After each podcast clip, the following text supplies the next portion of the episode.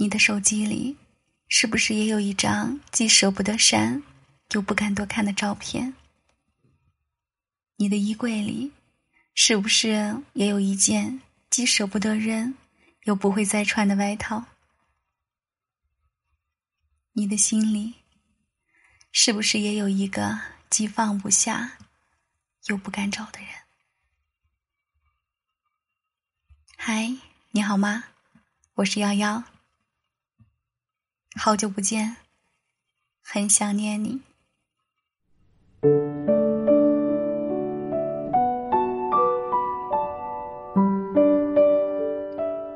分手后的第三百九十六天，一个男生向我示好，约我看电影。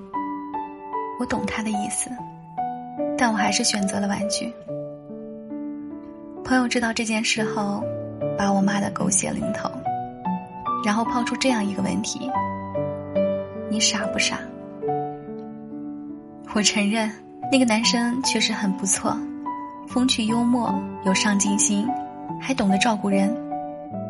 我们在项目合作的过程中相处的也很愉快。从分手到现在，我因为前任啊，拒绝了很多个很不错的男生，也从未开始一段崭新的感情。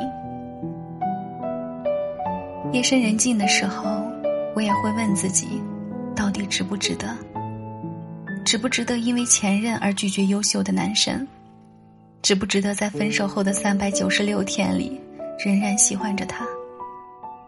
值不值得将大把的时间浪费在一段过去的恋情上？我没有得到答案，因为爱情没有值不值得，只有愿不愿意。我是一个很倔强的人。喜欢吃的东西会一直回购到吃到腻为止，喜欢的歌单会单曲循环到不想听为止。就像这句歌词说的一样，没关系，你也不用给我机会，反正我还有一生可以浪费。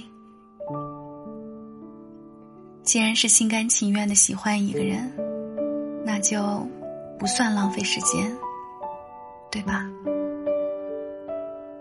前段时间，上一段恋爱让人最遗憾的事，这个话题上了热搜。有人说，令人遗憾的事，几乎都是曾经随口说的，以后要一起去做的小事，比如下次经过的话，咱们去吃那家店呗。你休假了，我们就去旅游吧。我发小可好了，有机会带你见见。对我而言啊，处处都是遗憾。而最大的遗憾，是本以为我们来日方长，不料却中途散场。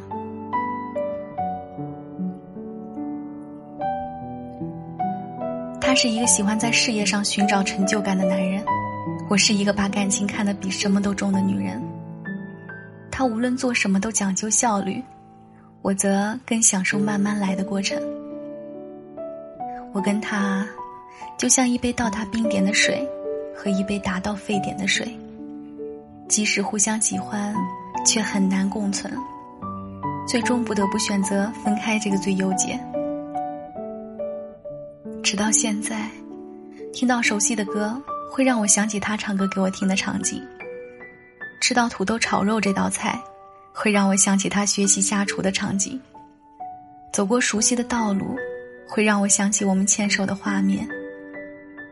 逃不过，放不掉，放不下。需要多久才可以从失恋中走出来？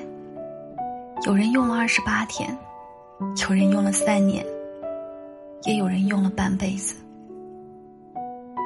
每个人花费的时间都不一样，但绝大多数人都会经历这五个阶段：否认，否认分手的真实性。逃避事实，愤怒，情绪朝向外部，以愤怒的形式表现出来；讨价还价，情绪朝向内部，对自身充满罪恶感；抑郁，情绪低落，强烈的无助压倒了希望；接受，接受事实，调整好状态，面对生活。我曾一度逃避分手这个事实，也曾无数次想挽回这段感情，也产生过再也不会爱的念头。我在这五个阶段来回蹦跶，最终接受了爱情已经离去的事实，也不再将自己封闭。可是，当我告诉自己，该试着开启一段新的恋情的时候，某个人仍然会不合时宜的出现在我的脑海中。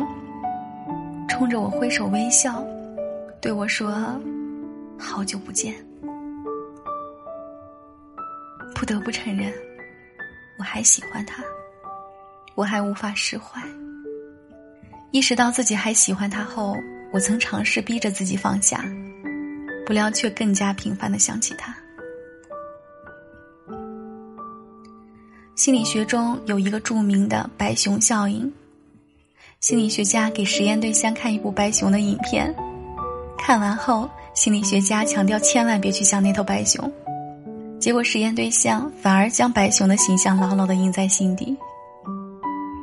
也就是说，你越想抑制某个想法，越容易将注意力集中在这个想法上，最终导致一个念头甩也甩不掉。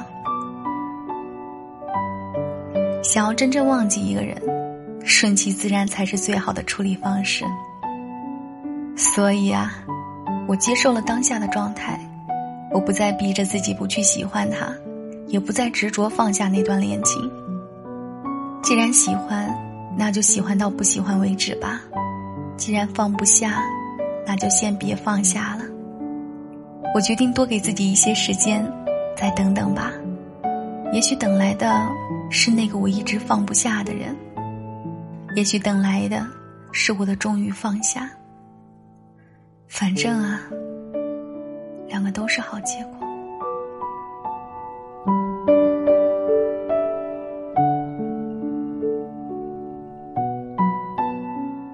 感谢收听我是瑶瑶。晚安好梦。